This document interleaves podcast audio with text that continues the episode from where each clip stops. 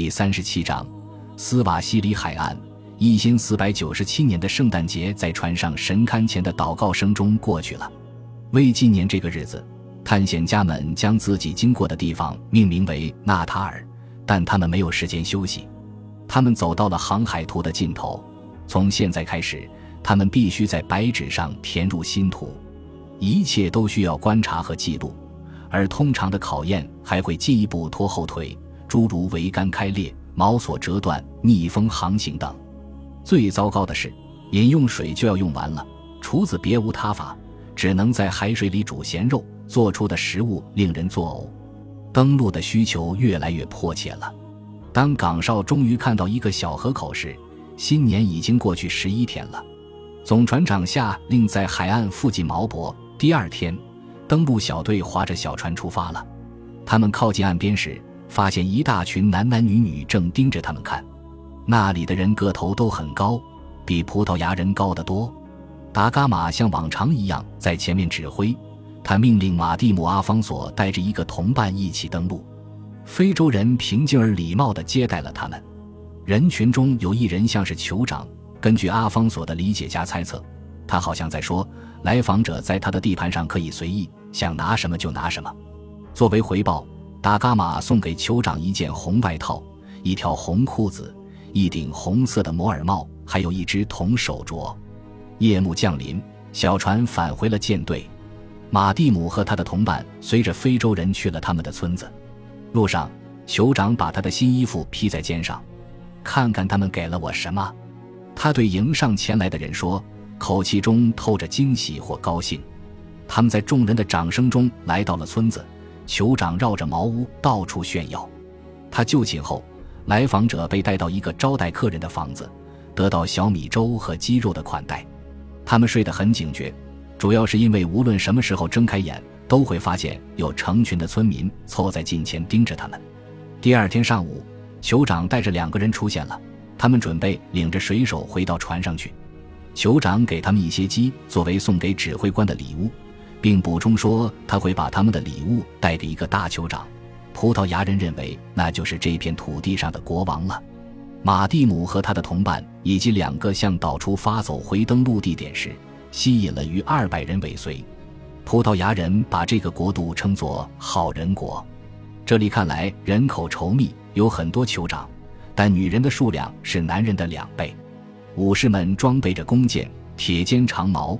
以及蜡柄象牙刀鞘的匕首，他们与相邻各部落之间战争不断，无疑都是由这种性别不平衡引发的。男人和女人的四肢和发辫上都佩戴着铜制饰品。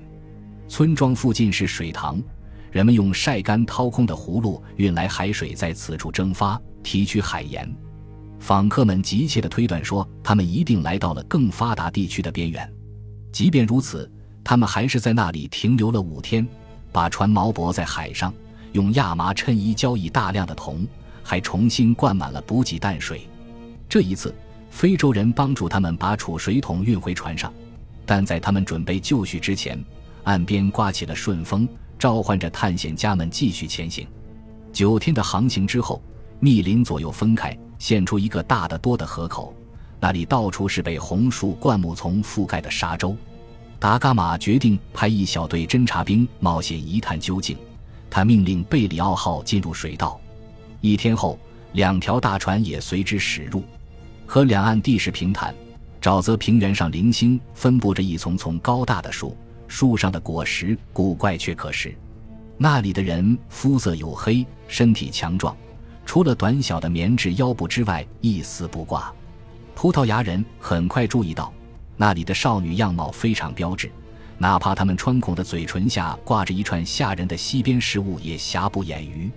记录者写道：“非洲人普遍对他们这些陌生来客表示欢迎，人们成群结队地划着独木舟送上土特产，还毫不犹豫地爬上船来，就当欧洲人是老朋友一般。他们带走了铃铛和其他小玩意儿，带领水手们去他们的村庄。”还欣然向他们提供淡水，让他们随意取用。几天后，两个戴着绿缎绣花帽的人划船来到舰队，他们显然是当地的贵族，用内行的眼光审视了船只。他们解释说，他们中间有个年轻人来自一个遥远的国度，曾经见过这样大的船。这些暗示让我们很高兴，记录者写道，因为看来我们似乎真的正在接近自己梦想的目的地。看到那两个人不怎么瞧得上自己送上的礼物时，葡萄牙人不开心了。他们还远未到达印度，这是个令人担忧的冷遇。不过，傲慢的绅士们还是命人在河岸上为他们建造了小屋，并一连七天派仆人来用染成红色的布匹交换这些外来客手里的小玩意儿，直到他们逐渐厌倦。划船回到了上游，葡萄牙人在河上待了三十二天。达伽马认为，经历了这么久的航海考验，船员们有必要好好休息一下。何况他们显然很享受有体贴的美女陪伴左右的时光。与此同时，他们修理了圣拉斐尔号的桅杆，并再次侧斜检修了全部三条船。到目前为止，他们发现东非是个天堂般的所在。但温暖潮湿的空气中潜伏着危险，很多船员得了重病，手脚膨胀得像气球一样，腿上也破了数百个小口子，牙龈肿得都盖住了牙齿，弄得他们无法进食，呼吸的臭气也令人难以忍受，眼睛流血，眼球开始从他们皱缩的脸上凸出来。离家七个月，可怕的坏血病终于爆发了。保罗·达伽马是个和蔼热心的人。他日夜看望那些病人，不光安慰他们，还从自己的存货里拿出药品分给他们。船员中没有内科医生，不过由于船上的几位外科大夫，他们还担当理发师，像意大利旅行家彼得罗德拉瓦莱遇到的人物那样，相貌丑陋不堪。就算我身体完全健康，被他一搭脉也会生病，因此他们的作用非常有限。最痛苦的是伤口化脓，这导致病人全身瘫痪。牙齿也掉光了，大概有三十人死亡，而幸存者只能站在旁边无能为力。最终，瓦斯科达伽马下令继续前行。出发前，他立起了第二根石柱，并留下一张纸条，上书手下人为毛伯之处起的名字，好昭和。然而，眼前出现的显然并非全是吉兆。舰队刚刚穿过河口的沙坝，旗舰就在沙洲上搁浅了。在人人都以为没有希望、准备放弃时，搁浅的船才总算趁着涨潮再次浮上水面。二月二十四日星期六，这支小舰队再次回到开放海域。晚上，领航员们制定了远离海岸、驶向东北的航线。接下来的一个星期，他们沿着相同的方向航行，每天晚上停船，以免撞上什么。但除了一些零星散布的岛屿外，没有什么值得注意的。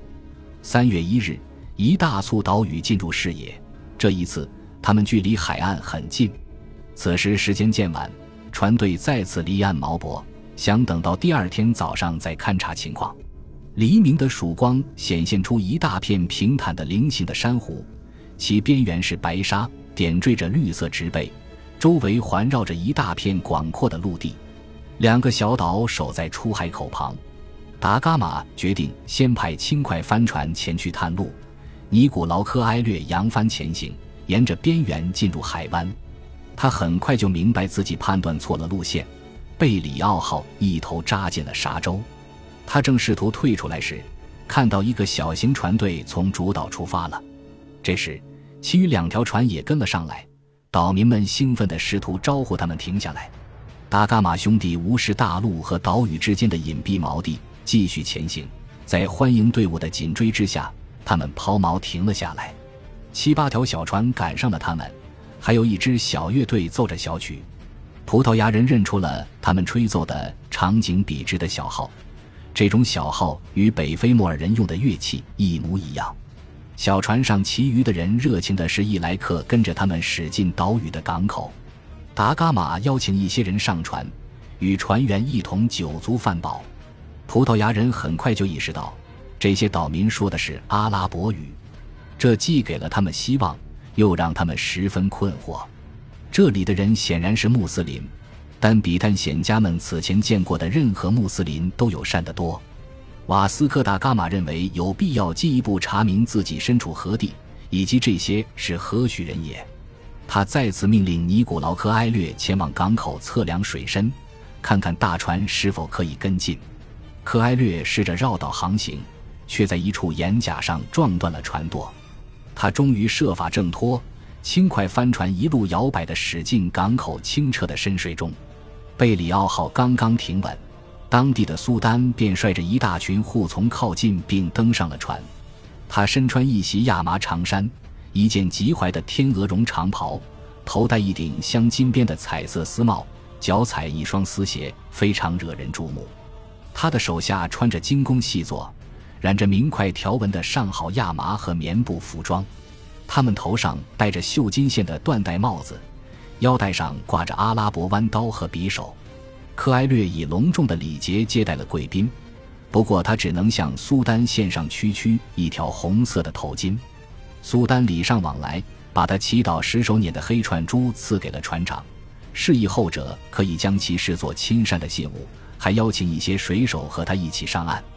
他们在海岸线的一段岩石带登陆，那里水浅，涨潮时方可容小船靠岸。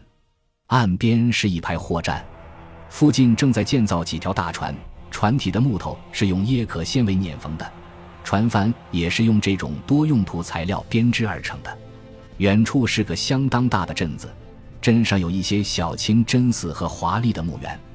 还有用珊瑚石灰岩和石块建造、灰泥粉饰的房子，到处都是成堆出售的椰子、甜瓜和黄瓜。